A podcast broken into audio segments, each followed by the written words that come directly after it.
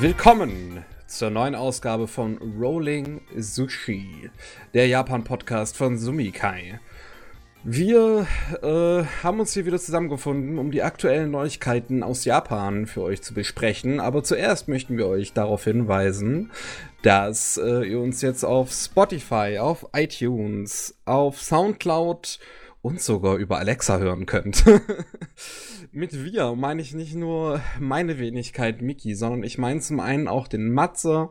Servus. Ich meine auch die Kim. Hallo. Und ich meine auch neu diese Woche die Beate. Alle zusammen. Hallo. Du kannst dich ja noch kurz vorstellen, da du ja das erste Mal jetzt hier im Rolling Sushi Podcast bist. Wer, wer, wer, wer du so bist, einfach ganz kurz sagen. Äh, also ich bin auch einer von der Redakteuren bei Sumikai. Äh, bin selber Japanologe, interessiere mich stark für die japanische Literatur und moderne Musik. Sehr gut. Danke. Dann ist das erledigt. Domo Ja, arigato. Jemand, der Ahnung hat von Japan. Was haben wir gebraucht? Ja, Ich meine, wir haben es garantiert nicht. Hier, hier. ich tue nur so. Wow. Du bist besser darin, so zu tun, als wir. Passt schon. Gut. Ja, dann tun wir mal so, als würden wir über die aktuellen Neuigkeiten aus Japan reden. Und fangen, fangen direkt mit, ja, dem wahrscheinlich wichtigsten Ereignis in, seit längerer Zeit auch in Japan allgemein an.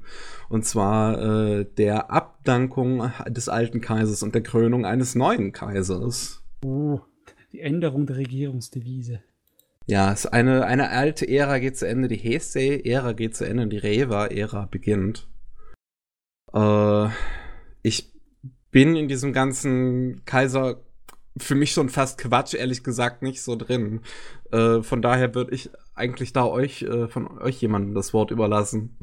Aber du weißt zumindest ungefähr, wie es da so abläuft, ne? Also so. Bisschen.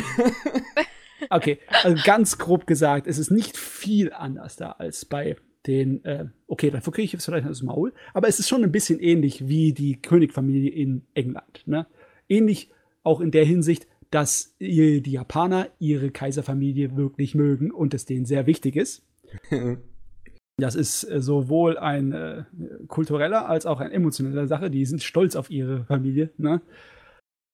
Und äh, in der anderen Hinsicht, äh, dass es auch arg wichtig ist, allein nur für die Zeitrechnung. Klar, in Japan weiß jeder Bescheid, wenn du sagst 1999, was, was welches Jahr gemeint ist, aber die rechnen auch mit der kaiserlichen Regierungsdevise immer noch. Auch auf allen bürokratischen Sachen, auf allen, ähm, was du ausfüllen musst und auch auf dem Führerschein etc. Also das ist ein wichtiges Ding, wenn sich das ändert. Das hat es jetzt. Das hat es jetzt, ja. am, am 30. April bzw. 1. Mai.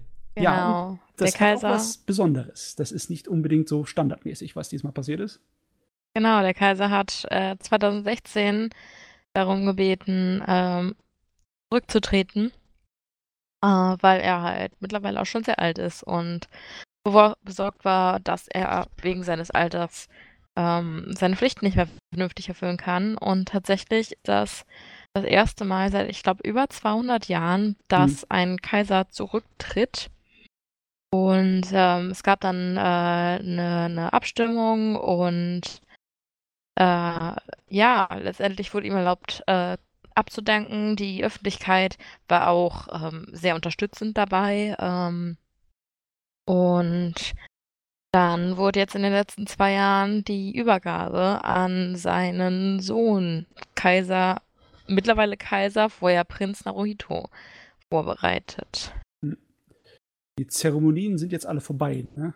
Jetzt sind wir offiziell drin. Genau, Genau. hier sind wir in der Rewa-Zeit. Aber man muss auch verstehen halt, dass äh, war keine leichte äh, Sache war für den alten Kaiser. Aber auch wenn man sich die ganzen Bilder anschaut im Internet von dieser ganzen Abdankung, Mhm. äh, da sieht man auch, dass der schon öfters halt im Rollstuhl sitzen muss. Ja, Und versteht schon halt, dass, äh, ja, der ist einfach gesundheitlich nicht mehr so stark, um das Ganze zu also weiterzumachen.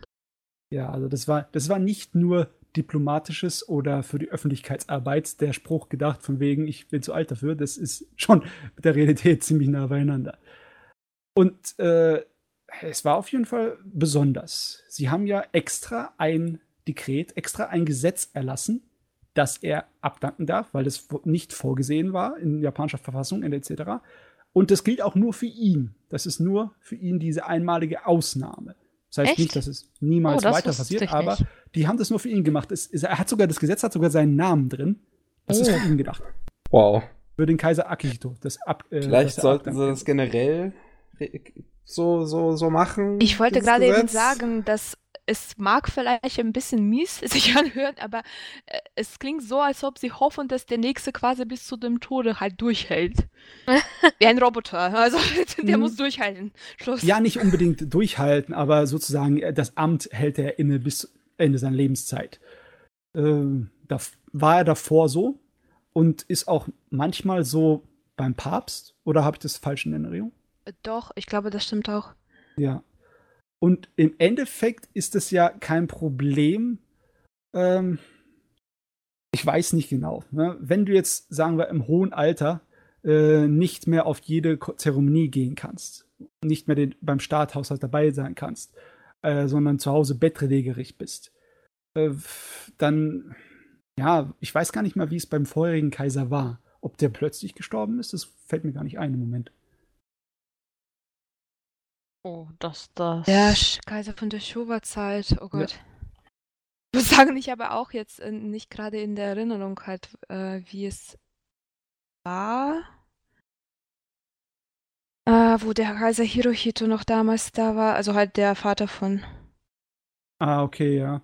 Ich glaube, das war ein wenig äh, ähm, plötzlicher, weil hier, ich lese gerade, der hat äh, nach einer Operation gab es da Komplikationen und sein Gesundheitszustand hat sich dann verschlechtert in der schnellen Zeit, dass er dann äh, im Januar 89 gestorben ist. Also das äh, war nicht geplant. Ach du meine ja, das also. böse. Nee.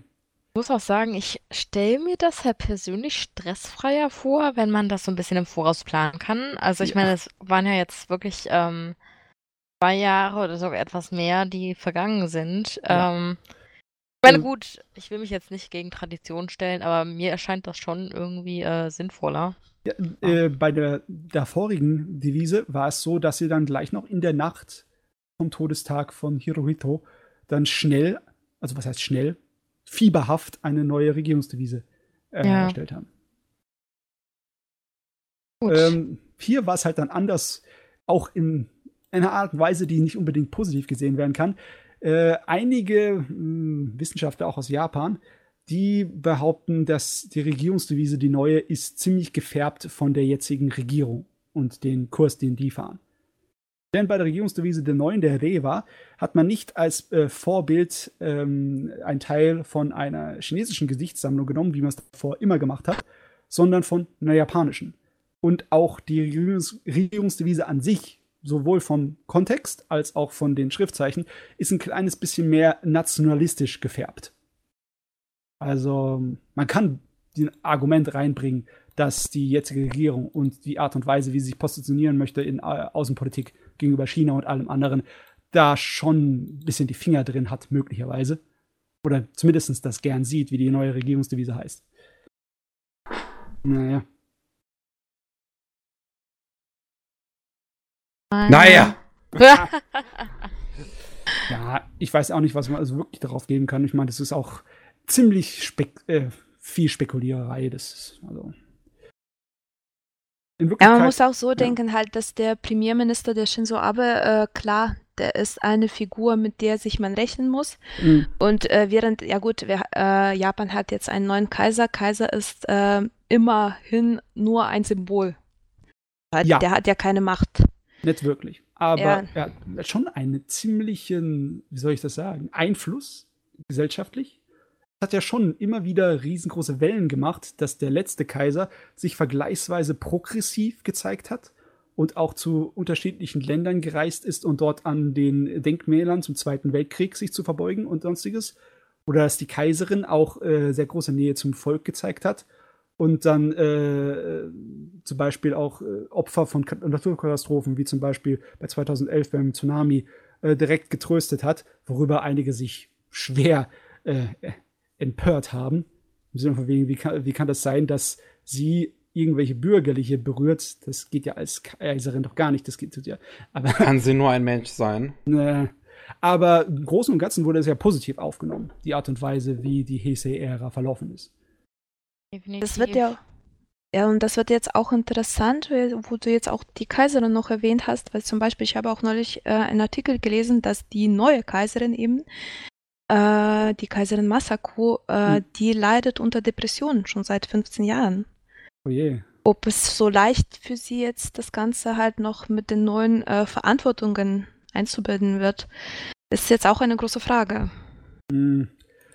Es, ja, das wäre auch eine Möglichkeit, mal, mal mehr über Depressionen in der Öffentlichkeit zu sprechen in Japan. Definitiv, das ist ja auch so ein Tabuthema. Ist es ähm. das, das weiß ich jetzt gar nicht. Habe ich jetzt nichts. Also man redet nicht so wirklich äh, drüber. Also halt, es ist zwar bekannt, klar, aber ja. ich glaube, bei Japaner ist noch immer ein bisschen so, äh, ja, man will doch halt äh, in der Öffentlichkeit äh, fast perfekt erscheinen. Und äh, ich fand es auch interessant, dass es überhaupt äh, bekannt ist, dass sie unter irgendwelchen Problemen da leidet. Ja, ist doch gerne so in Japan, dass man gewisse private und öffentliche Sachen streng trennt. Ne? Ich denke halt auch, ähm, meine, ähm, finde die japanische Haltung gegenüber Arbeitsmoral und so immer sehr bewundernswert, aber es hat halt auch negative Seiten. Ähm, dass halt beispielsweise Überarbeitung ähm, so häufig ist und ähm, was mir halt immer so vorkommt, ist, dass halt auch eine dieser äh, möglichen Schattenseiten ist, dass ähm, es in Japan halt noch mal schwieriger ist, Schwäche zu zeigen in dem Sinne. Ähm, also so, dass es schon klar bekannt ist, dass viele Menschen unter Depressionen leiden, aber dass dieser Aspekt der ähm, ja einfach verringerten Produktivität halt ähm, schon schwierig ist. Ja. Äh, in dem Zusammenhang. Wenn man es von ein bisschen weiter weg betrachtet, da kann man schon sagen, die, die Heisei-Ära, die war nicht die einfachste in Japan. Man hat äh, das Platzen der äh, Wirtschaftsblase da gehabt am Anfang der 90er, was überhaupt nicht toll war. Dann hat man den Aufschwung von Sekten und Terrorismus. Man hatte ähm, die, die große Katastrophe in Fukushima. Ähm, aber im Großen und Ganzen äh, wird es immer noch als äh, Ära des Friedens, kennt man es, ne? Wie die nächste Ära jetzt abläuft, das ist schwer zu sagen. Es könnte sein, dass es eine Ära der Globalisierung sein könnte, wo Japan sich dann Veränderungen der äh, Hinsicht stellen muss. Und sich öffnen muss. ja, das ist ja, jetzt schon ähm, aktuell, ne? Mit dem, äh, mit den neuen Visa, die ausgestellt werden. Mhm. Ähm, ich denke schon, dass es auf Dauer darauf hinauslaufen wird, ja. Ähm, von daher, ich denke auch, dass es dementsprechend ähm, ja, sowohl symbolisch als halt auch realistisch ähm, sehr schön ist, dass ähm, Japan jetzt einen neuen Kaiser bekommt, einfach weil Naruhito auch der erste Kaiser ist, der nach dem Zweiten Weltkrieg geboren wurde. Ja. Und ähm, natürlich auch einfach jünger ist und äh, vielleicht auch nochmal eine andere Perspektive auf viele Dinge hat als sein Vater ja, ist echt, das ist jetzt schon etwas spannend, äh, was da kommt von ihm. Also klar ist, dass äh, die äh, Stimmung in der Gesellschaft nicht unbedingt exakt so mit dem übereinstimmt, wie die alten Regelungen das noch festlegen. Ne? Zum Beispiel äh, ist es ja so, dass im Moment die Leute sich Gedanken machen über die Thronfolge.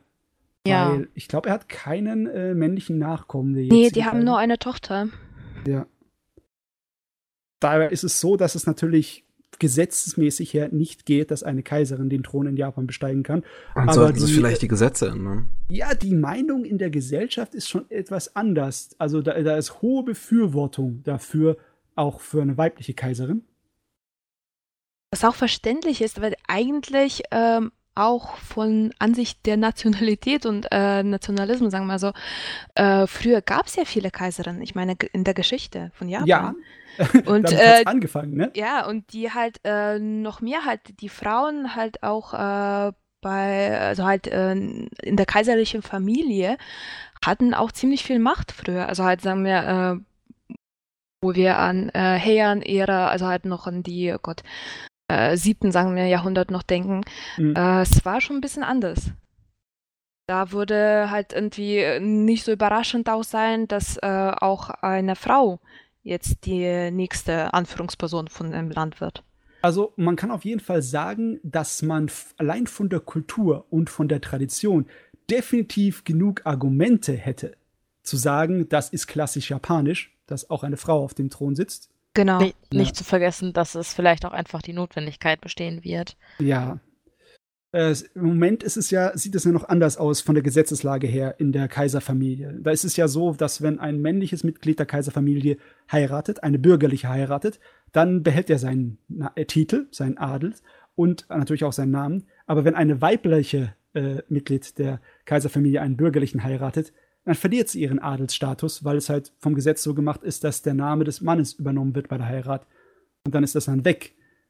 Was ja Das- tatsächlich auch aktuell der Fall ist bei ganz, äh, oh, wie heißt der noch? Ähm, Hm?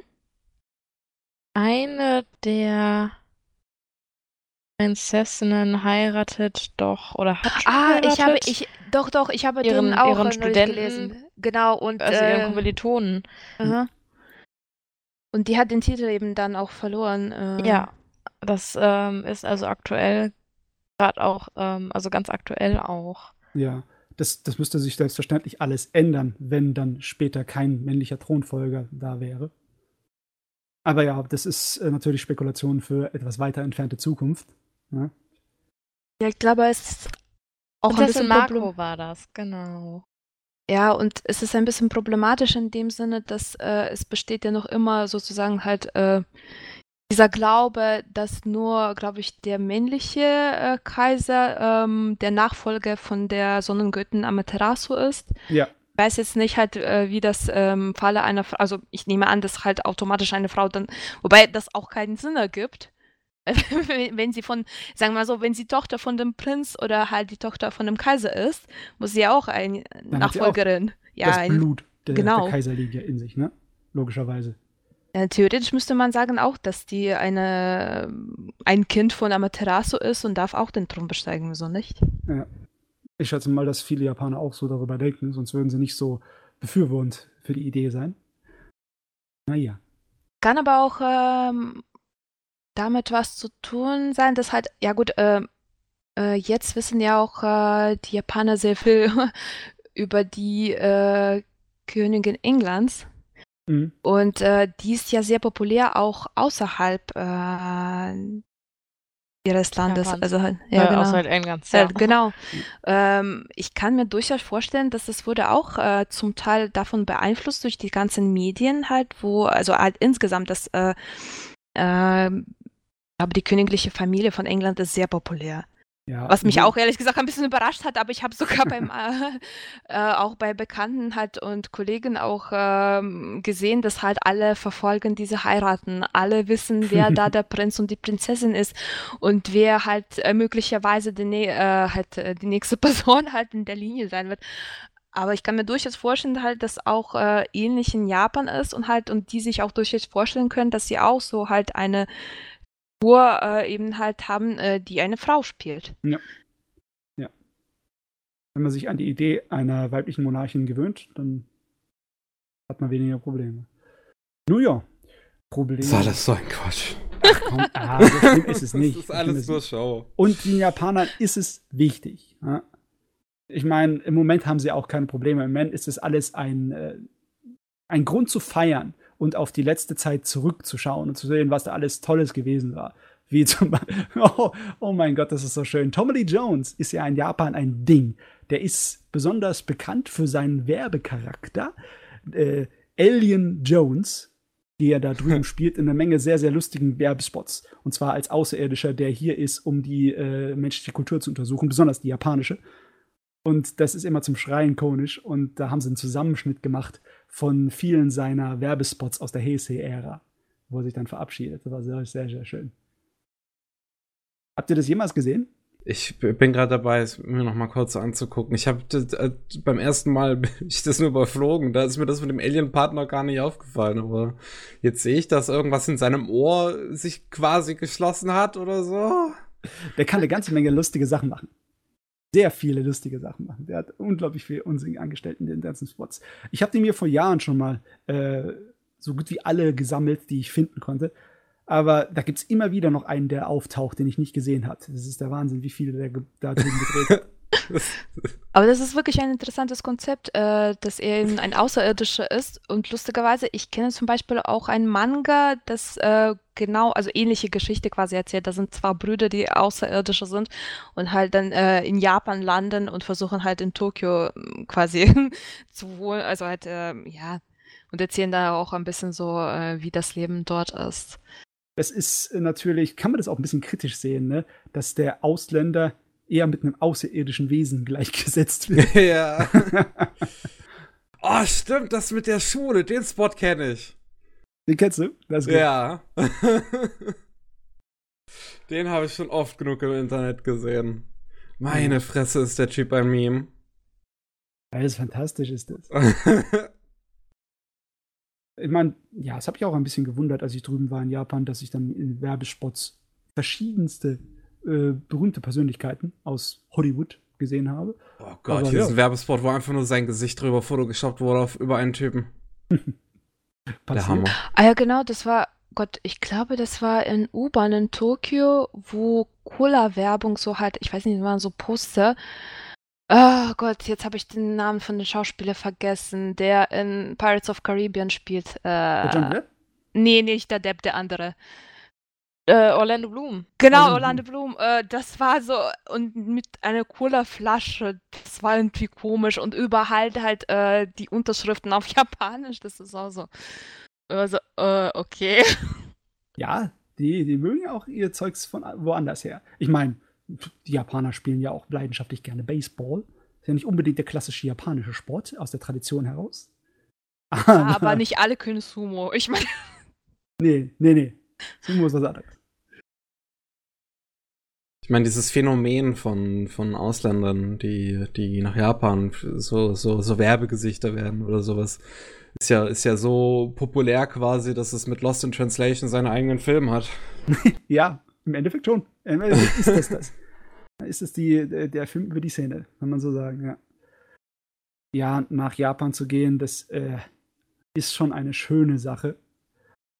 Äh, ich habe gelesen bei euch auf Sumikai, dass es in letzter Zeit immer mehr Ansturm auf Japan gibt. So sehr, dass sich dann so langsam so das Gesicht des Tourismus nach Japan ein bisschen verändert, ne? Ähm, Versuchen ja auch.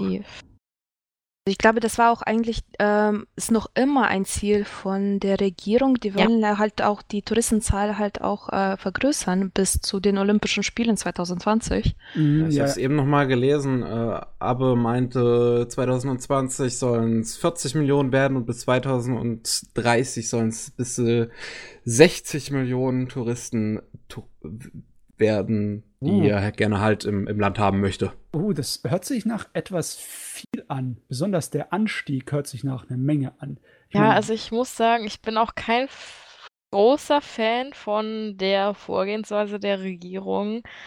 Ähm, gut, ich weiß jetzt nicht, wie andere Menschen das sehen, aber äh, ich meine, es hat seine Vorteile, dieser Tourismusboom. Ich denke halt auch, dass der einen großen Einfluss darauf hatte, mit natürlich dem Arbeitskräftemangel in Japan, dass sich mhm, Japan mhm. ähm, immer mehr für Ausländer und äh, ausländische Angestellte öffnet. Ähm, einfach weil auf Ausländer halt ein, ein häufigeres Bild in Japan sind durch den Touristenboom. Aber was ich halt schon sehr kritisch sehe, ist, dass die Regierung ähm, den Tourismus immer weiter ankurbelt und die Lösung der damit aber verbundenen Probleme ähm, ja letztendlich den Gemeinden überlässt. Also ähm, dass beispielsweise in Kyoto mittlerweile so viele Touristen sind, dass äh, die Japaner selber äh, den Ort meiden. ähm, und ja, auch die Anwohner mittlerweile durch Lärmbelästigung und äh, auch, auch Müllproblemen richtig genervt sind. Das ist ähm, Wahnsinn. Ähm, weil, oder auch das Nahverkehr, äh, Nahverkehrssystem ähm, häufiger ähm, ja, mal überlastet ist, äh, worum sich die Regierung halt nicht wirklich gekümmert hat, als sie ähm, damit angefangen hat, den Tourismus so zu bewerben. Also irgendwie ähm, hat man da, habe ich zumindest das Gefühl, nicht so ganz drüber nachgedacht, über die Konsequenzen. Meine Güte, das muss aber auch ein ziemlich äh, neues, in Anführungszeichen, äh, Phänomen sein. Denn ich kann mich erinnern, als ich 2010 in Tok äh, Kyoto war für ein paar Wochen, da habe ich in einem Tempel gelebt, da äh, habe ich sowas gar nicht gesehen. Okay, das ist jetzt auch eine Weile her, das sind jetzt neun Jahre vergangen, aber da äh, war das mal ein Ding, wenn ich jemanden gesehen habe, der kein Japaner war. Und dazu musste ich runterfahren äh, zu Richtung äh, dem Hauptbahnhof, wo dann äh, in der Innenstadt sozusagen war, wo überall die größeren, größeren äh, Wolkenkratzer gestanden waren und nicht im äh, Norden von Kyoto, wo es die kleineren händlerartigen ähm, ja, ganzen Wohnungen alles gab. Also die Vorstellung, dass jetzt das überrannt ist von Touristen, ist für mich irgendwie skurril. Man denkt da eher, aber man denkt da eher an Tokio, weil Tokio ist, war schon, ich weiß nicht, Moment, ich war zum ersten Mal in Tokio 2008, glaube ich. Und äh, da könnte man schon halt äh, also Ausländer einfach auf der Straße treffen und so. Ja. Kyoto hat tatsächlich sehr lange dieses Bild von sehr traditionell, sehr japanisch. Mhm. Und ähm, ja, aber jetzt ist, also wie gesagt, es ändert sich, die Regierung will, dass es sich ändert. Ähm, mhm. Wir hatten auch, das ist schon ein bisschen länger hier, glaube ich, aber wir hatten tatsächlich auch einen Artikel darüber, dass äh, viele versuchen auch, ähm, sagen wir mal so, lokale Cafés, ähm, kleine Restaurants und sonstige Sachen, versuchen auch die Mitarbeiter ähm, zu unterrichten, wie man mit den Touristen umgeht, auch etwas Englisch beizubringen. Ja. Also halt klar, ähm, andererseits muss man auch denken, das hilft auch, das hilft auch diesen kleinen lokalen Laden und das hilft auch äh, ja so diesen, diesen ganzen Mini-Geschäfts weiterzuwachsen. Aber wie Kim auch sagt halt, äh, ich finde auch, dass die Regierung müsste das Ganze dann irgendwie ein bisschen weiterhin unterstützen, dass sie auch ähm, ich weiß nicht, ermöglichen, dass auch die äh, Menschen in Kyoto selber sich auch noch immer wohlfühlen ja. und nicht irgendwie plötzlich überfordert mit den ganzen halt Touristen, die da rumlaufen. Ja, die müssen sich auch wirklich ranhalten. Da dürfe nicht zu viel Verzögerung in der Reaktion dran sein, weil ähm, die Trends, die laufen denen ja davon. Es hat sich ja jetzt äh, herausgegeben, dass immer weniger Touristen auf die klassischen ähm, Ziele hinfahren, also die klassischen Tempel, sondern äh, auf der Suche sind irgendwo anders die noch nicht so sehr niedergerannten äh, Plätze zu erkunden in Japan. Das, äh, okay, das ist nicht unbedingt exakt jetzt mit der anderen Nachricht zu vergleichen, dass Kyoto überrannt wird. Aber ich glaube, bei Kyoto ist es noch ein bisschen was anderes. Ne? Kyoto ist einfach so bekannt. Ja, wenn, ja, wenn ihr, wenn ihr gerade so über das alles spricht, muss ich, muss ich dran zurückdenken, als ich zum ersten Mal Shenmue gespielt habe und äh, was, was halt sehr ländlich spielt, aber wo es einen Haufen Ausländer gibt in dem Spiel. Also einen Haufen nicht japanische Charaktere, obwohl es in Japan spielt, was ich irgendwie total seltsam fand, weil das, weil das Spiel ja ist, ist von 1999 und das will sehr japanisch kulturell sein, so. Mhm. Und dann hast du da halt einen Haufen äh, Chinesen, einen Haufen, äh, na gut, nicht einen Haufen, du hast äh, zwei, zwei dunkelhäutige Leute hast du, die da so einen Hotdog-Stand betreiben. Du hast ein, äh, einige Taiwanesen, glaube ich. Äh, das fand ich irgendwie, ja, interessant so mit dem Ganzen, mit, mit Japans Politik gegenüber Ausländern im Hinterkopf. Das ist auch wirklich wichtig, in was für einer Sorte von Stadt sowas abläuft. Zum Beispiel auch zu der Zeitpunkt, wo ich drüben war in Japan, war Kyoto nicht unbedingt äh, der Ort, wo du viele Ausländer gesehen hast. Aber bist du dann nach Osaka gegangen, was eine große Hafenstadt auch war, da hast du viel mehr getroffen. Das heißt im Sinne von wegen, je nachdem, wie das von der Logistik aussieht, ne, wenn du eine, eine wichtige Hafenstadt in Japan hast, dann hast du auch wahrscheinlich viel mehr äh, Ausländer, die du gleichzeitig identifizieren kannst als Nicht-Japaner. Stimmt, das spielt an einer Hafenstadt. Das mhm. spielt so Yokosuka. Yokohama, nee? Yokosuka, ah. heißt es. Da. Aber ich weiß nicht, ich glaube, die Leute trauen sich auch zurzeit mehr. Äh, ich meine, da, wo ich noch letztes Mal in Japan war, 2013, mhm. ähm, viele haben, also halt Bekannte, so Freunde haben mich danach gefragt, ja, und wie war kann da überhaupt jemand äh, Englisch und sonst noch was? Und die wussten alle, dass ich schon Japanisch kannte. Mhm. Also war das für mich eben kein Problem. Aber für viele andere Leute, die haben sich das sicher auch Sorgen gemacht, ob sie äh, vor allem, wenn sie nicht nur in Tokio reisen, halt, sondern irgendwo anders gehen, ob sie da irgendwie zurechtkommen werden. Äh, und zurzeit mit Internet, äh, mit den ganzen, was weiß ich, Übersetzer, die man auch auf dem Handy aufrufen kann. Mhm. Und äh, wie gesagt, halt, die Japaner bemühen sich ja auch selber, irgendwie gastfreundlicher gegenüber den äh, nicht japanisch sprechenden Touristen halt zu werden. Ähm, da trauen sich einfach mehr Leute halt nach Japan auch tatsächlich hinzufahren. Ja. Da muss man sagen, ja. aber wenn äh, immer mehr die weniger bekannten Touristen-Hotspots beliebt werden und die Leute mehr aufs Land oder in äh, ältere japanische Zentren, wie zum Beispiel äh, Iga oder Ise, hin wollen, da ist es nicht so weit her mit dem Englisch sprechen. Da muss man schon eher sich Japanisch durchschlagen, sonst ist man ziemlich geliefert. Weil Videospieltourismus könnte in Japan über die Zeit jetzt auch noch eine Rolle spielen. Gerade dann in so, so, so andere Gegenden halt, wie halt Leute, die ja extra nach Japan fliegen, um sich die Orte von Shenmue anzugucken oder von Yakuza. Bei Yakuza ist das wahrscheinlich eher ein Ding, aber Yakuza spielt ja auch in der Großstadt. Ich dürfte da wird es nicht so das gigantische Problem sein, oder? Äh, ich schätze mal auch eher nicht. Dann bei höchstens vielleicht bei den ländlicheren Gegenden, die noch in der Yakuza-Reihe vorkommen, also dann äh, Kiryu sein Haus hat ab Teil 3. Ja, er ist, ja. ist da in eher in der ländlichen Gegend, aber ich weiß jetzt gerade nicht mehr, wie die heißt. Wusste ich gar nicht, dass das ein großes Ding ist, Videospieltourismus. Ah, mittlerweile wird das immer größer, glaube ich. Also ich, ich, ich sehe, sehe das öfter mal, dass Leute halt einfach nur so, so, so diese äh, nach Japan oder so fliegen für, für diese Orte, die sie halt in ihren Lieblingsspielen oder so da sehen. Oder auch Anime. Es ja, ja oder viele halt Anime-Hotspots, ja. ne? Also. Aber Diese ich, Treppe von Your Name. Ja, schon. Aber ich hatte immer gedacht, dass die Leute eher zu sowas rüberfahren, wie zum Beispiel fürs Kulinarische, ne? Um dann glaub, die verschiedenen Spezialitäten. Drauf an, ja. So auf, auf die Leute. Aber ich glaube, dass das beides halt ähm, ziemlich viele Anhänger hat. So.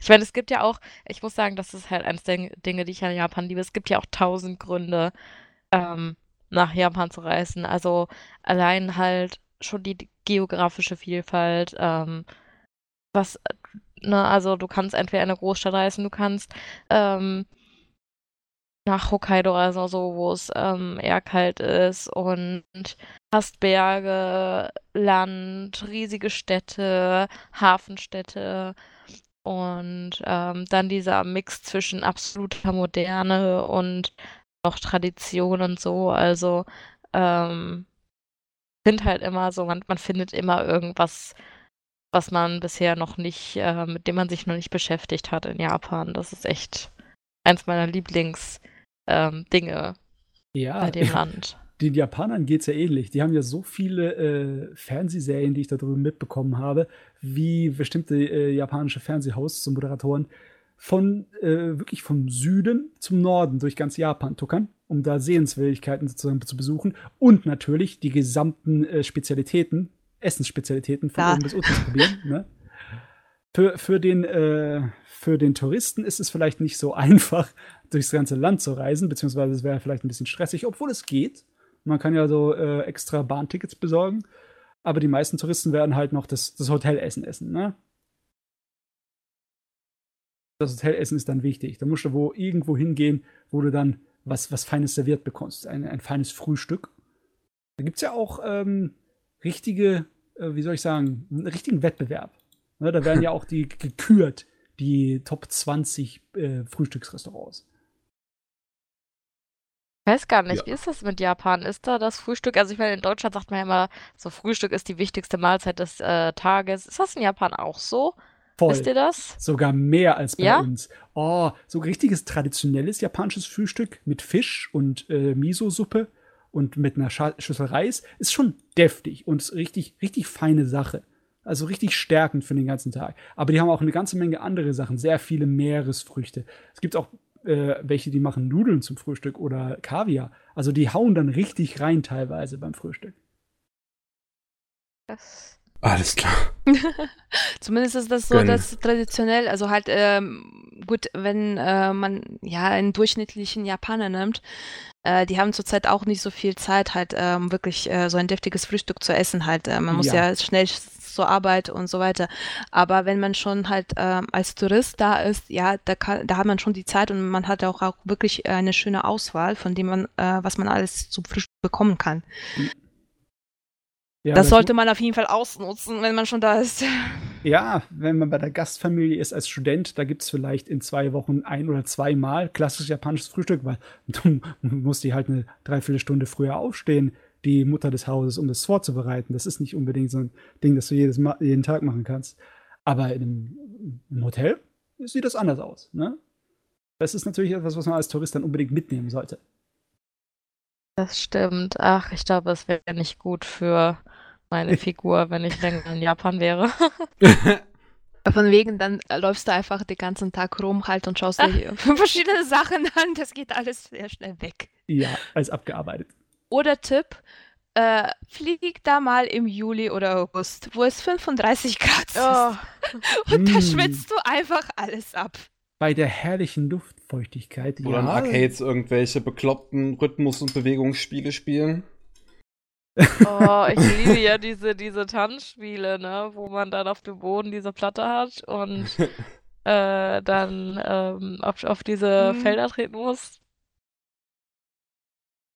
Ja, meine Güte. Man muss aufpassen, zu welcher Zeit man rüberreist nach Japan. Die Regenzeit zum Beispiel, Ende Mai, Anfang Juli, die ist zum Beispiel, die ist gar nicht so spaßig. Wenn es dann tagelang durchredet oder teilweise wochenlang, da hast du auch nicht unbedingt Lust auf äh, Also wenn dann die Reisen. Städte gleich mal überflutet sind wie letztes Jahr. Ja, ich meine, die halten schon dagegen. Ich meine, Japan ist ja, was Technologie angeht, ziemlich weit voran und ist auch sehr stolz auf ihr Bahnnetz, muss ich auch sagen. Die Dinger, die sind merklich pünktlicher als unsere Bahn. Aber ja. okay, das ist auch fies. Das sind auch die pünktlichsten äh, auf der Welt. Und die sind auch echt gut ausgerüstet. Also, es ist ein bisschen gewöhnungsbedürftig, das Bahnpersonal, ne? die dann in voller Montur im Gleichschritt da entlang marschieren und dann, ähm, du fühlst dich ein kleines bisschen, ähm, we- wenn du es bei uns gewohnt bist, dass dich jemand kontrolliert, ne? Und dann auf einmal ähm, der japanische Kontrolleur ist vor dir in einer Aufmachung, wo du denkst, der ist gerade von der Militärparade gekommen. und der, der nimmt sich auch so korrekt. Dann, dann, dann stehst du aber ab halb acht und zeigst dein, dein, dein Ticket, ja?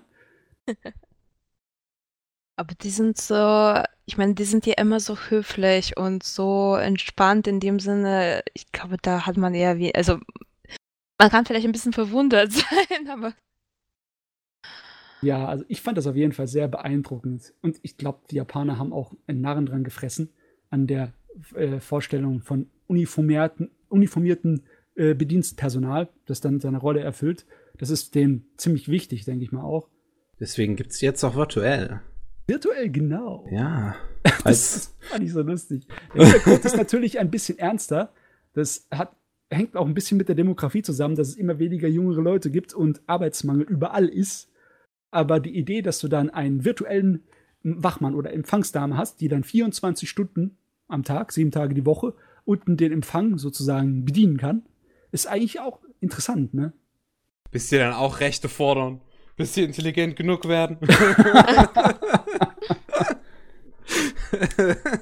Da haben wir Aber was genau hat es denn mit diesem virtuellen Wachmann auf sich? Was kann man sich darunter vorstellen, Leute? Also wenn man das so hört, dann, also ich habe da jetzt erstmal keine Idee von. Das ist ein äh, Bildschirm, ein nicht ganz so groß wie eine Tür, ein bisschen kleiner, aber ungefähr die Abmaße von der Tür, kannst du dir vorstellen. Und äh, darauf wird äh, so eine virtuelle Figur projiziert, so ein 3D-Objekt. und der reagiert auf denjenigen, der vorne dran ist. Das hat eine ziemlich große, aufwendige Kameraangelegenheit mit Software und Hardware, die dazu in der Lage ist, eine ganze Menge zu erkennen. Die kann zum Beispiel erkennen, wie groß du bist. Im Sinne von wegen, wenn es ein Kind ist, dann kommt er auf die Knie und spricht dich an. Das Oder- so Oh, süß. echt? Wenn du, Oh. Wenn du einen, Helm oder äh, eine Maske oder eine Kappe aufsetzen hast, dann kann er das auch erkennen und dann kann er äh, zu, zu, zum Beispiel dich darum bitten, das abzunehmen. oder sonst irgendetwas. Also die ist vergleichsweise gut entwickelt, die Technologie, weil man kennt das ja auch, was die normale Kamera schon, wie einfach die es hat, ähm, Gesichter zu erkennen, wenn du da auf dem automatischen Fokus drauf stehst. Ne? Äh, und das ist einfach nur eine äh, Weiterentwicklung von dieser Technologie. Der ist auch dazu in der Lage, selbst äh, äh, Hilfe zu holen, falls jemand vor ihm umkippt oder so. Mhm. Und äh, auch äh, kann auch zu einer Zentrale quasi durchschalten, wo jemand nochmal über die Kamera, die da eingebaut ist, nochmal selber nachguckt, was da ist. Und ähm, die kann man sich dann sozusagen, wenn man das Geld hätte, äh, in die Wohnung stellen, praktisch. ja. Ich weiß nicht, ob das ein, ein großer Hit wäre für die Wohnung, aber ich denke mal, für bestimmte ähm, äh, ja, Unternehmen das ist ein Ding oder was auch immer für ein äh, Institut oder Haus du hast. Äh, zum Beispiel, wenn es ein, lass mich mal überlegen, ein Museum ist. Ne? Ja, das und, kann ich mir gut vorstellen für Museen, so eine Empfangspersonal oder allgemein Leute, die dann überall so, so zwischen den ganzen, ähm, ich sag mal, Sehenswürdigkeiten stehen und einem dann sagen können, wo was ist und äh, was, was für eine Hintergrundgeschichte hat oder so, dass man dieses ganze dieses ganze oh, Ab ihr, Abhören von cool irgendwelchen fände? Informationen so interessanter gestaltet. Stellt euch vor, man hat diese Bildschirme nehmen wir ruhig das Museumsbeispiel, äh, ähm, in, in gewissen Abständen über den Raum verteilt und dann wie in Harry Potter können diese Wachmänner von einem Bildschirm auf den nächsten springen und dich so durch den Raum begleiten. Ist das nicht der Wahnsinn? Das wäre es schon. Also ganz langsam kommen wir an die virtuelle Realität und die Augmented Reality fließen zusammen. Aber ich habe auch ein bisschen Bedenken, ne? Was ist. Dass es gehackt äh, wird nicht nur das, sondern das ist, im Endeffekt ist das eine hochentwickelte Überwachungskamera. Ne? Ich meine, vielleicht ist es nicht schlecht, dass der dann, der, dass die Polizei darauf zum Beispiel zugreifen kann und füttert den irgendwie die Gesichter von Leuten, die gesucht werden und der kann die dann erkennen. Mhm. Aber da können die gar nicht ähm, mehr ungefragt in Museen gehen, sowas. die armen Verbrecher. dann werden die direkt gefasst. Meine Güte. Sande. Wobei, wo ich jetzt drüber nachdenke, äh, was ist so mit Kindergärten? Wenn man sowas halt ähm, vorne in Tor im Kindergarten halt installiert und der, ähm, ich weiß nicht, äh, verdächtige Personen überwacht. Ah, an kleine so. Kinder. Das ist zwar niedlich, aber wenn du wirklich jemanden hast, der irgendwelche verbrecherischen Ansichten hat, dann wird den ein, ja, ein Bildschirm nicht aufhalten. Ja. Allerhöchstens ein Alarm schreien. Also dafür ist er vielleicht ganz praktisch. Aber da brauchst du, glaube ich, keinen Bildschirm. Da brauchst du weniger Geld ausgeben und tust einfach nur die Kamera mit ähm, Lautsprecher und dem Softwarepaket dazu benutzen, denke ich mal. Das ist eher das schon. Stimmt auch. Das ist schon eher ein bisschen Luxus hier, unser virtueller Machmann, ne? Aber Denk schöner ja. Luxus. Ich frage mich auch direkt, ob der dann noch so Spaßfragen beantwortet wie Siri und andere Sprachassistenten. ich könnte es mir vorstellen. Das ist so ein Ding, das sie machen würden, habe ich das Gefühl. Oh, ich hatte auf jeden Fall meinen Spaß an sowas. Also, ich glaube, ich würde es auch was versuchen. Machen. Hm. Es ist schön, die Liebe der Technologie bei den Japanern immer wieder da zu sehen. Das ist einfach toll. Leute, ich komme einfach nicht von dieser Idee weg, von diesem Museumsführer, die dich über Bildschirme begleiten. Eigentlich sollte man das mal irgendwem vorschlagen. Ich finde das so cool.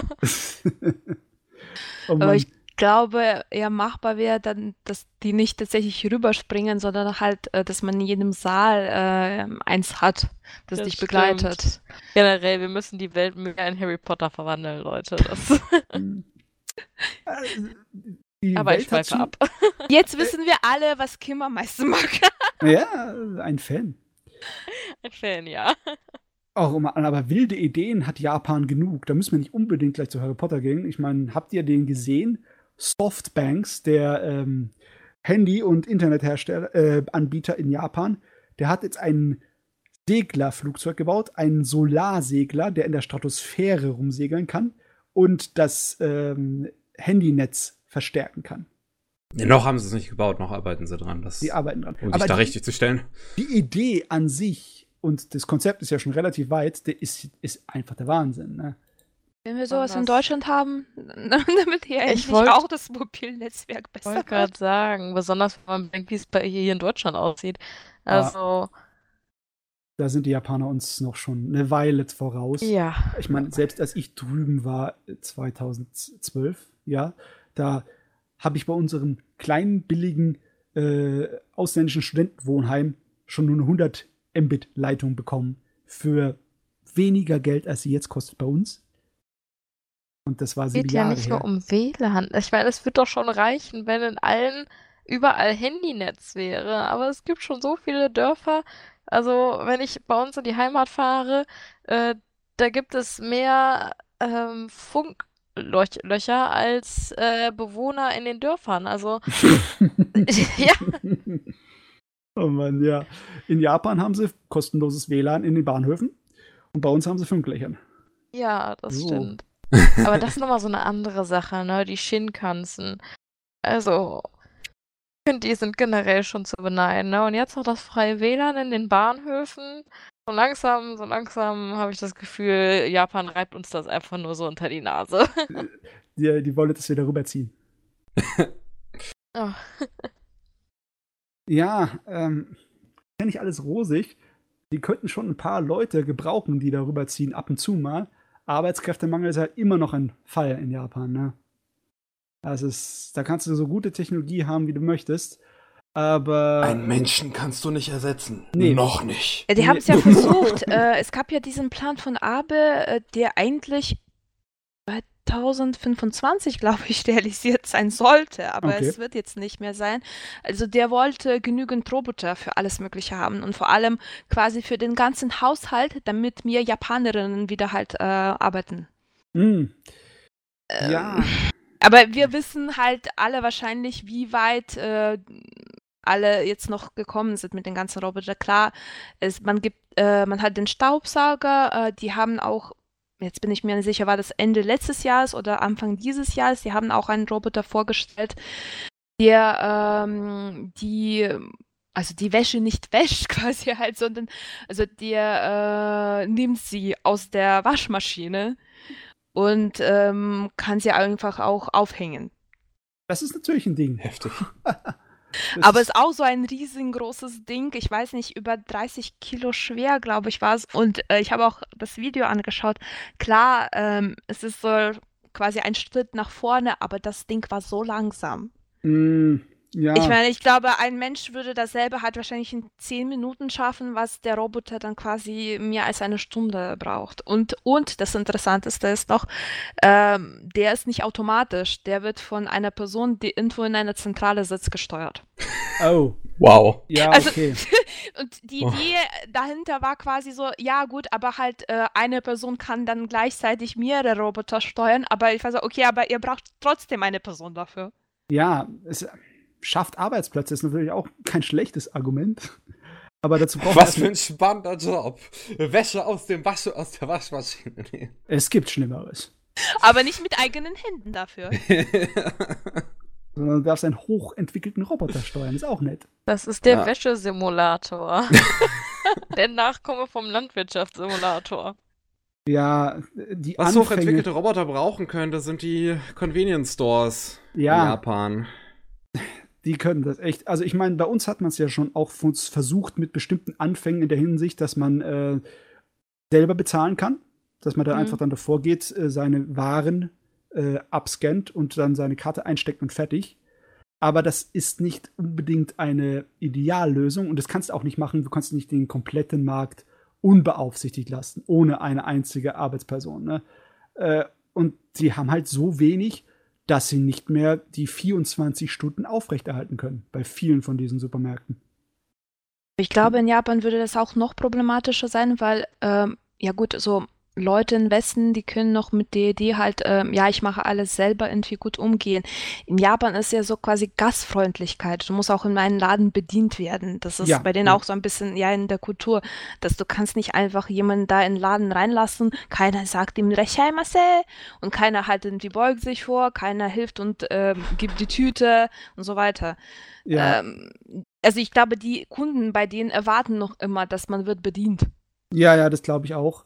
Ich meine, ähnlich wie in der Firmenkultur gibt es ja so eine Art von Kultur in der Dienstleistung, was äh, beim Verkauf und in Läden aussieht. Ne, da gibt es auch die bestimmte Floskeln, die wir immer brauchen und die bestimmte Art und Weise äh, der Sprache, des Anredens.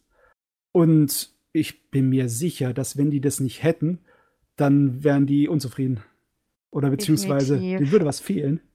Also die haben ja auch schon versucht, einige Convenience Stores ähm, mit den Self-Checkouts und so. Und es gab tatsächlich dann ähm, halt hauptsächlich von der älteren Generation Beschwerden ähm, darüber und äh, also dass sie halt keinen ähm, Kassierer mehr haben, der sich mit ihnen unterhält und ihnen die Einkäufe einpackt und so. Ja. Ähm, Ich will mich Und- nicht mit der neuen Welt beschäftigen.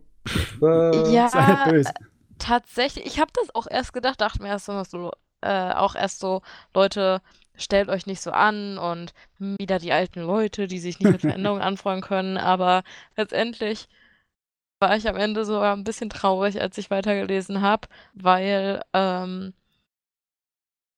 dann auch gefragt wurde, warum sie so viel Wert darauf legen und einige halt auch gesagt haben, dass ähm, das halt so oftmals meiste. Interaktion, soziale Interaktion ist, die sie ähm, bekommen. Also weil viele Mhm. alte Menschen halt sehr alleine sind und Ja. ähm, halt auch kaum rauskommen, weil sie halt körperlich nicht mehr so können und dann gehen die halt in den Supermarkt und freuen sich voll, wenn da jemand ist, der sich mit ihnen unterhält und so. Und dann dachte ich mir so, oh. Ja, aber das ist auch eine ganz böse Angelegenheit mit dem Alter in Japan. Ich meine, die äh, Renten in Japan sind sehr gut. Das gesamte System da drüben, da sind wir in Oh, Deutschland. okay, dann, dann, dann gehen wir mal alle schnell nach Japan, wenn wir noch eine Zukunft haben wollen. nee, so einfach geht es nicht. Da muss natürlich eine Weile da Ja. einzahlen. Aber trotzdem, das System da drüben ist gut genug, dass wir hier in Deutschland öfters ein bisschen mal neidisch darüber schielen würden, ne? Aber dafür haben sie andere Probleme, wie nicht genug Pflegepersonal. Bei weitem nicht. Und auch, ähm, ja klar, ein ähnliches Problem wie wir. Äh, Leute, die noch im sehr hohen Aut äh, Alter Auto fahren. Und, Ja, und man muss ja sagen, äh, in Japan heißt hohes Alter dann oftmals noch 15 Jahre älter als bei uns. ja, Äh, Also- schon über 80. ja. Ja, ab 75 ist es jetzt so, dass den Leuten der Führerschein weggenommen werden soll. na, nicht weggenommen werden soll. Sie müssen eine Prüfung ablegen. Äh, Jahre. stimmt, ab da ist die, äh, ist die Prüfung zur Pflicht ge ge gemacht und äh, ja, da gibt's jetzt zum einen erstmal das Problem, dass äh, sie überhaupt nicht genug äh, Teststellen haben, also überhaupt nicht genug Prüfstellen haben für diese ganzen Leute, die das machen sollen und deswegen ein Haufen Leute irgendwie äh, da, da ein Problem haben, dass sie, dass sie jetzt fürchten auch, dass ihnen der Führerschein weggenommen werden könnte, weil äh, die Zeit irgendwie, glaube ich, nur sechs Monate ist. Ja, die müssen Die teilweise so lange warten, bis sie drankommen, um den Ja, Test und zu genau machen. das ist dann das Problem. Ja. Und Oh, das, ja, das ist ein Beispiel, da lässt mich ein bisschen schaudern, weil ganz ehrlich, die Idee finde ich gut. Ich finde auch in Deutschland habe ich in Deutschland öfters- sollte das meiner Meinung nach auch Mhm. definitiv so gemacht werden. Ja, aber da muss ja auch überlegen, da muss diese demokratische Hürde erstmal gestemmt werden, wenn du auf einmal so viele Rentner überprüfen lassen musst. Ja, Genau, und du musst die-. Ja, Du musst ja auch die Leute irgendwie auffordern, dass sie das tatsächlich auch machen. Weil Ja. ich meine, äh, die müssen ja auch bestimmt dann den Test auch irgendwann mal wiederholen, weil sagen wir mal, gut, äh, du bist 75, du hast den Test gemacht, was ist das nach fünf Jahren? Kann man einfach, äh, also halt, da kann sich ja auch ähm, ist ziemlich verschlechtern. Ich meine, Gesundheit.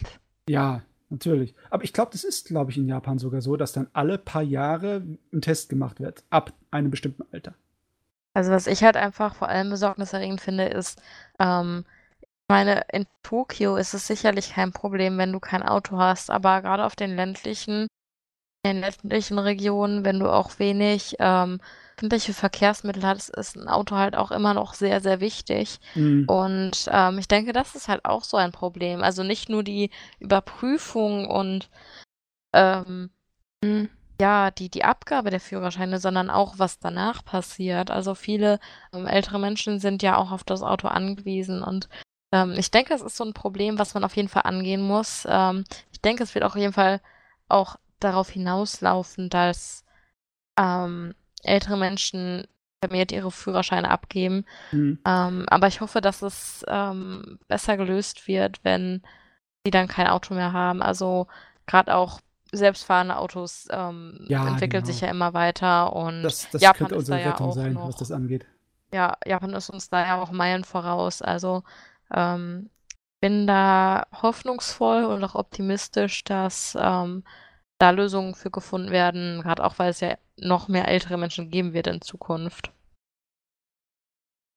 Ja, da muss man sich uh, auf die Zukunft besinnen. Meine Güte, da könnte eine Menge auf uns zukommen.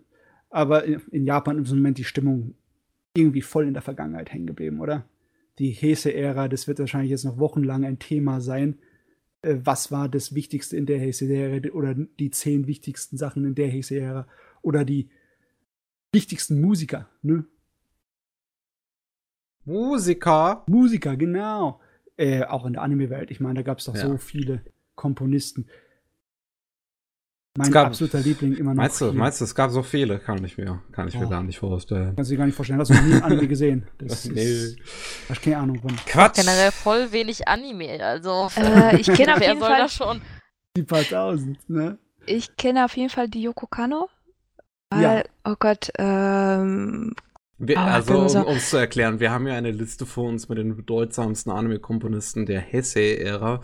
Wer hat die eigentlich gewählt? Wer, wer hat die denn gewählt? in dem Artikel drin? Wer das Waren gemacht das hat? nicht japanische Anime-Fans? Ja, das war auf Quelle jeden Fall eine japanische Gu-Ranking. Seite. Ja.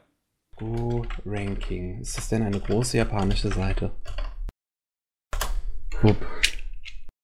Gut, ich kann kein Japanisch. Und Ja, aber das, das haben auf jeden Fall die Fans äh, gewählt. Ja klar, dann könnte man da noch umstreiten, wahrscheinlich halt, äh, wie er da noch rein könnte oder nicht eben. Also, Also auf dem Platz so viel 1. bei einigen Sachen kann man sich nicht wirklich streiten. Ne? Also Platz 1, das ist äh, wahrscheinlich auch international so anerkannt, dass Hisaishi Joe, Joe Hisaishi. einer der wichtigsten Namen im japanischen Musikgeschäft Joe überhaupt ist. Hisaishi. Du musst das nachgoogeln. Jetzt bin Ja. ich enttäuscht. Ich, ich guck keine Ghibli-Filme. Oh, du Da verpasst, was. du was. Überhaupt kein einziges. Ich meine halt, man. Ich habe schon muss, vier, ich habe halt vier gesehen. Zwei davon mochte ich nicht, einen fand ich okay und einen mag ich sehr gern. Hm. Du Heide. Aber wenigstens einen mag er sehr gerne. Das wäre. ich mag Ponyo unglaublich gerne. Ja, Aber Ponyo. bist Aber ein seltener Fall. Von Ghibli sind so schön. Hm, ja. Also bei, bei Hisaishi kann man keinerlei, äh, kann man nicht meckern. Der ist auch in, in der ganzen westlichen Welt, der wird er mit Preisen und mit Lob be beschert, weil er hat es auch verdient. Du Ja. musst dir mal eine von seinen Konzerten, der hat auch ein Konzert gemacht, wo er seine größten Hits aus den ganzen Ghibli-Filmen äh, live dort äh, präsentiert hat. Das ist ein so umwerfendes Erlebnis. Die Blu-ray, die lohnt sich mal zu jagen. Das ist toll. Wir glauben dir. Ja. Ja, ja. Wer ist denn auf dem zweiten Platz? äh, Katsuo Ono, oh Gott, ich, da muss ich sagen, äh, ich bin ein total Detective Conan-Fan. ja. Also jetzt nicht mehr so stark, aber während meiner Schulzeit, oh Gott, ich mochte den total. Und die Musik zu Conan, ich finde die noch immer phänomenal. Also die hat schon was an sich, so emotionales und halt auch diese ganzen Spannungsmomente. Äh, Also also in der Anime-Welt auch für fast nichts anderes bekannt. ja, also aber dafür, aber mir reicht vollkommen aus. Das ist sein großer Wurf und dann haut er halt rein. Ne? Ja, Ja. ich glaube, der hat dann einfach Variationen zu sein. Also halt, ich glaube, der hat erstmal, das sieht man schon äh, ein bisschen halt, wenn man die äh, Detective Conan äh, Folgen und halt und die Filme kennt, dass äh, der hat so quasi wahrscheinlich die Basis ähm, Tracks geschrieben und dann hat man einen Haufen von Variationen zu jedem einzelnen. Und dann, wenn ein neuer Film rauskommt, vielleicht noch ein paar dazu. Hm. Ein kleines bisschen, na, vielleicht nicht unbedingt zu vergleichen, aber so ein bisschen John Williams Star Wars mäßig. Ich meine, John Williams hat auch äh, eine Menge andere Musik gemacht, ne? Bisschen mehr. Ein bisschen, viel Ein mehr. bisschen mehr. Aber wenn du John Williams das sagt, dann äh, sagt jeder Zweite sagt Star Wars. Ja, ich die glaube, das Star Wars nicht gesehen haben. Huste. Krieg der Sterne. aber ja, ungefähr die Richtung, sagen wir mal so. Äh, Platz 3 ist dann großer Jazz-Komponist Ono Yuzi. Ah, äh, also Lupin ist auch so ein Supermonster, das besonders in letzter Zeit mehr äh, den Leuten im Ohr geblieben ist, weil die Neufassungen, die sind auch sehr gut. Einfach dieser Jazz-Sound, der hat einfach. Ich Ja. mag Jazz. Der hat sich einfach über die Jahre weg super gehalten. Das ist einfach nicht wegzubekommen. Und auch Das Space ist ja auch einfach zeitlos. Ja. Ich finde es lustig, dass ja. einer seiner Einträge auch Captain Future ist, aber bei Captain Future ist das, was ich halt im Kopf habe, der deutsche Soundtrack. Ja. Du, ich muss aber ganz sagen, ich könnte jetzt nicht äh, den japanischen Soundtrack identifizieren. Ich habe die japanische Serie nie gesehen. Also die Fassung im japanischen. Ja, ich auch nicht. Ne, wüsste ich jetzt nicht. Na gut, okay. Auf jeden Fall Heisei-Zeit. Oh, warte, die Heisei-Zeit war lang. 1989 bis 2019. Da, ähm, Derzeit hat sich Yoko Kano einen Namen gemacht. Die hat sich mehr als nur einen Namen gemacht. Also meiner Meinung nach ist sie und Hisaishi ist das Beste, was jemals äh, dem Anime-Bereich passieren sein könnte. Das Muss mal wieder schon- was Neues machen. Ich glaube, die hat schon länger nicht. nichts mehr gemacht. Ja, eigentlich schon. Aber ich kenne die auch ähm, tatsächlich noch von so ein bisschen älteren, so von Ghost in the Shell und Wolf's Rain und ähm, Mhm. Arjuna, falls jemand von euch den kennt. Ja, ja, das Earth Ja. Ne? Also von dem, genau von Arjuna fand ich ähm, den Soundtrack sehr gut. Hm, Ich habe immer noch Makros Plus im Ohr. Das war auch ein Wahnsinn, was sie da angestellt hat. Ja, Musik, die nicht, die einfach nicht zuzuordnen ist. Das ist Makros Plus. ist fantastisch. Oh Mann, aber solche Listen werden uns wahrscheinlich noch mehrere in nächster Zeit äh, kommen, weil äh, ich bin mir sicher, da gibt es eine ganze Menge Leute in Japan und auf der Welt, der dieser Ära dann äh, irgendwie hinterher trauern Ey, und auf, auf, auf der 5 haben wir noch Yuki Katsura. Also jetzt, jetzt sei mal nicht gemein zu der. ach nö, bin ich nicht. Haben wir die nicht gerade erwähnt schon? Nö. Nee. Oh, Yuki Katsura, ich find's lustig. Ich arbeite gerade an einem Video zu meinen Lieblingskomponisten, noch bevor diese, äh, dieses, diese, diese Liste hier rauskam. Okay. Und da ist Yuki Katsura bei mir eigentlich auch auf der 5. So ziemlich. Ah, okay. Du. Ich, ich, ich mag sie auch recht gern. Mein einziges Problem immer mit ihr ist, dass ihre Musik nichts ist, was ich außerhalb von Anime schauen würde. Ich mag ihre Musik unglaublich gerne als Hintergrundmusik bei Madoka Magica, Fate Zero. Ich mag sogar den Sword Art Online Soundtrack. Aber es ist einfach nichts, was ich danach nochmal auf YouTube oder so öffnen würde, um es mir so anzuhören. Okay. Also die ist dann Hm. besser so für Hintergrundmusik halt. Ja. Ich, äh, wie gesagt, ich, wie gesagt, ich finde ihre Musik durchgehend eigentlich echt großartig. Prince Principal auch noch. El Cazador de la Bruja oder allgemein die ganzen Mashimo-Serien. Das geht mir aber Aber- oft so bei so Soundtracks, dass ich die an sich großartig finde, aber mir die so nicht nochmal anhöre. Also, Achso, ich kann mir so ziemlich alles von Yoko Kano nochmal anhören, zum Beispiel. Immer die ganze Zeit kann ich das im Hintergrund laufen lassen. Zanki no Terror lasse ich ganz oft bei mir im Hintergrund laufen. Hm, ja, da gibt es so ein paar Sachen. Ich kann mir zum Beispiel auch äh, den Savano, den Savano Hiroyuki, könnte ich mir von morgens bis abends anhören, sein Kram. aber, aber dann würdest du ja die ganze Zeit das gleiche Lied hören. Das wird mir egal, es ist einfach gut. Das war Kritik. Oh Mann. Ja, was haben wir denn noch Schönes? An Nachrichten in der Anime-Welt. Da hatten wir nur noch, dass Liz und der blaue Vogel nach Deutschland kommt. Das ist ein eine äh, Spin-off zu zu äh, Sound Euphonium, so hieß es. Warum kam ich da gerade nicht drauf? Äh, den sich Universum gesichert hat und ich hoffe, dass sie noch umbenennen in Liz und der blaue Vogel, weil das literally der japanische Titel ist. Ähm, Und es wäre irgendwie dumm, den, den deutschen, japanischen Titel nicht in Deutschland zu nutzen. ach Gott, du weißt, wie in Deutschland das abläuft mit Titeln. Die sind manchmal sehr komisch. das stimmt. Das ist aber nicht nur in Deutschland so. Das ist zum Beispiel auch in Russland so, kann ich euch sagen. äh, wichtig ist halt, dass wir den Film bekommen, ne? weil das haben sich ja viele Fans gewünscht. Bekommen wir die Serie überhaupt mittlerweile auf Disc? Hat sich das Kase damals gesichert bei ihrem Masseneinkauf? Oh, das kann ich jetzt nicht Äh, auswendig sagen. Moment, ich gucke kurz. Äh, nein. Bisher war es auf Crunchyroll streambar, and the Bluebird. Nee, äh, nicht Listen to Bluebird, hier, Sound Euphonium, die Serie. So. Die ist auch immer noch auf Crunchyroll streambar, aber anscheinend Ich sehe zumindest nichts äh, bezüglich eines Disc-Releases. Keine Scheiben. Yep. Hm. Vielleicht ändert es sich. Ach, ich Ähm. meinte natürlich auch, äh, die, die, äh, äh, Anime-Reihe ist auf Crunchyroll, also, Ja. äh, Ja, ja. Ja. Ja, aber wenn der Film kommt, dann äh, vielleicht ist dann die Chance besser, dass dann die Scheiben kommen. Oder zumindest die anderen Filme. Weil da ist ja schon einer da gewesen und da soll ja noch einer kommen, oder? Äh, es gibt, glaube ich, zwei Recap-Films und jetzt noch ein dritter, der noch kommen soll, der äh, das Finale ist. Ja, ja, ja. Ja. Mal sehen. Ich meine, die Leute haben es gewollt. Jetzt ist die Frage, ob es die Leute auch wirklich kaufen. Ja, ich kann, das, ich kann von da aus keine Überleitung zu, zur Golden Week machen. Ich glaube, irg irgendwas mit kaufen hätte man sagen können. Ach, die Golden Week, die, die große. Hey, da hast du mal Zeit, da hast du mal Urlaub und kannst Animes gucken. Auch in Japan. Ja, Die- das die haben sie ja verlängert, ne? grandiose Überleitung. Die, die, sie haben sie ja verlängert in Japan, die Golden Week. Jetzt auf zehn Tage. Vorher war es einfach nur eine Woche, oder habe ich es richtig im Kopf?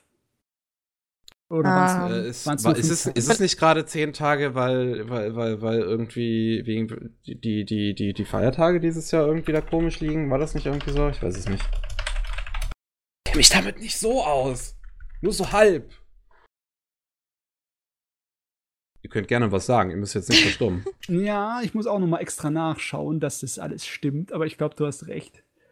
Äh, Das ist einfach nur günstig dieses Jahr, oder? Ja, Ah, nee. es, es, Ja, das ist war so. Hm. Ja, am, also am 29. ist, der- ist der Showa-Tag, das ist ja Montag. Ja. Dann haben wir das äh, am, am äh, 5. Mai Kindertag ist, aber dadurch, dass Japan die Regelung hat, dass wenn ein Feiertag auf Sonntag fällt, dass dann Montag frei ist, dann ist dann am Montag frei und dann sind es eigentlich acht Tage und nicht zehn. Ah, das ist sozusagen ein, ein glücklicher Zufall zur Zeitenwende in Japan. Und anscheinend hat es dann so richtig reingeschlagen. Äh, wenn die, die Japaner nicht unbedingt gerne Urlaub machen, nicht so viel, nicht so Ah. oft, ne? aber wenn äh, es dann allgemein gültig ist für alle, dass Urlaub ist, dann lassen sie sich nicht lumpen und dann gibt es Ah, einen Ansturm. Ich sehe jetzt hier gerade noch durch die äh, Amtsübergabe haben sie auch den 1. Mai dieses Jahr zu- zum den 1. Mai zum, zum Feiertag gemacht. Ja, ja, das hat sich alles wunderbar Ja, glücklich zusammen. Also wow. Ja. Extra lange Golden Week. Und dann hast du halt die ganzen Brückentage, die du dann da nutzen kannst. Also, wo du mal deine zwei, drei Urlaubstage reinstecken Mhm. kannst. Da waren eine Menge Leute äh, ziemlich begeistert mit der Idee, oh, jetzt, jetzt machen wir mal größeren Urlaub. Und mit einer Menge Leute, meine ich ja wirklich eine Menge Leute, ein Fünftel von Japan ist Ein Fünftel. Äh, ungefähr, ja. Ach, ähm, du krass. Schande. Japan 127 Millionen Einwohner ungefähr, ne? Und fast 25 Millionen Japaner sind unterwegs in Urlaub gewesen zu der Zeit. Das gab natürlich einen riesen Stau überall in den Flughäfen und in den Zügen und überall. Das war der Wahnsinn. Ja, ich kann mir auch vorstellen, mit den ganzen Dingen, die man ähm, nicht einfach liegen lassen kann. Also die Pflegeeinrichtungen und ähm, Ärzte, Polizei und so, das muss doch noch alles besetzt sein. das ist. Wow. ich glaube, da gab es wahrscheinlich einen Kampf. Wer darf's? Wer darf's frei nehmen? Oh ja, da Ja. wird ja, gewürfelt. so ungefähr muss es ja dann ablaufen. Also ich sehe hier, dass da so, so sich die lokalen Praxen und Krankenhäuser dann abwechseln irgendwie, um, um, um überhaupt irgendwie was zu gewährleisten an, an Diensten. Aber ja, mir tun dann auch die Ärzte tatsächlich so ein bisschen leid, die dann halt diejenigen sind, die dann da frei, äh, die dann da äh, arbeiten müssen, wenn alle anderen frei haben. Ja, ich äh, gerade äh, eine Personaldienstleistungsfirma, also die halt ähm, Ärzte ähm, auf Anfrage halt an Krankenhäuser oder andere Einrichtungen verschickt. Die haben wohl für die Golden Week 4500 Anfragen bekommen. Das muss, So. also das muss man sich erst überlegen. 800 mehr als letztes Jahr zur Golden Week. 4500 Anfragen. Ja, das ist ein gigantischer Anstieg. Also die Wenn- werden jetzt wahrscheinlich einen Umsatzboom haben, nehme ich an. Also Es schon? Also wenn es so äh, alle verreisen, Hm.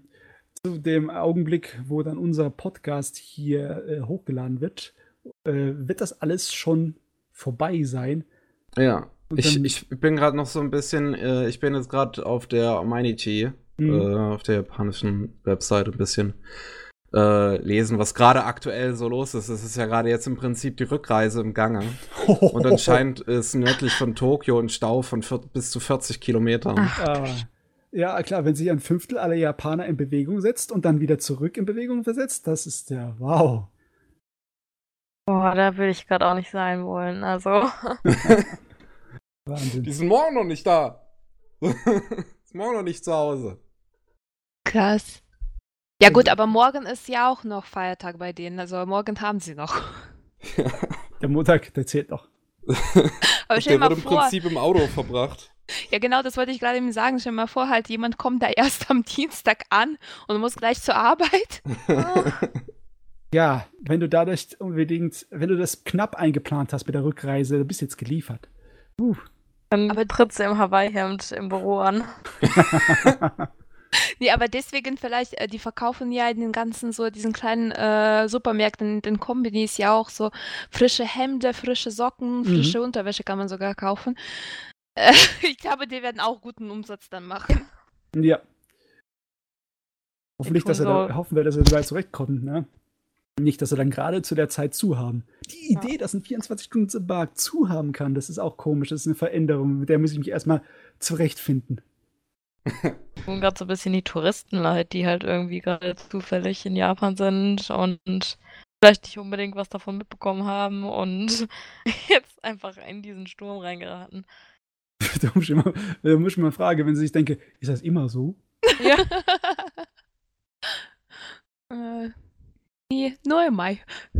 Nur im Mai. Jawohl. Gut. Gut, äh, ich so glaube, aus. wir sind so ziemlich alles durch auf unserer Liste. Ja, sieht echt so aus. Der Wahnsinn. Der Wahnsinn. Haben wir schon gemacht. Schulterklopfer. Schulterklopfer. Schulterklopfer auf mich selbst. Vor allem, es war so viel los. Ja. Japan im Umbruch ja, das und Aufbruch, wortwörtlich. Wortwörtlich, ja. beides gleichzeitig. Es war eine in in interessante Zeit sozusagen. Spektakuläre Woche. Da kommt noch eine Menge mehr. Mir wahrscheinlich werden wir auch nächste Woche noch drüber reden. Mhm. Und wenn es jemanden interessiert, kann er dann gerne auf sumikai.com geben, wo ihr alle Artikel, über die wir jetzt geredet haben, findet und natürlich jeden Tag frische neue Nachrichten aus Japan. Genau. Und auf unserer Webseite rolling-suit.de wird natürlich diese Folge veröf- veröffentlicht und äh, gleichzeitig eine Liste zu allen Artikeln, über die wir geredet haben, sowie eine kurze Zusammenfassung. Also, wenn ihr euch für weiterführende Informationen interessiert, schaut da gerne vorbei. Alles klar. Dann würde ich sagen, ist das von der heutigen Episode von Rolling Sushi gewesen. Yep. Und äh, wir hören uns dann nächste Woche wieder. Bis nächste Woche. Genau. Bis nächste Woche. Tschüss. Tschüss.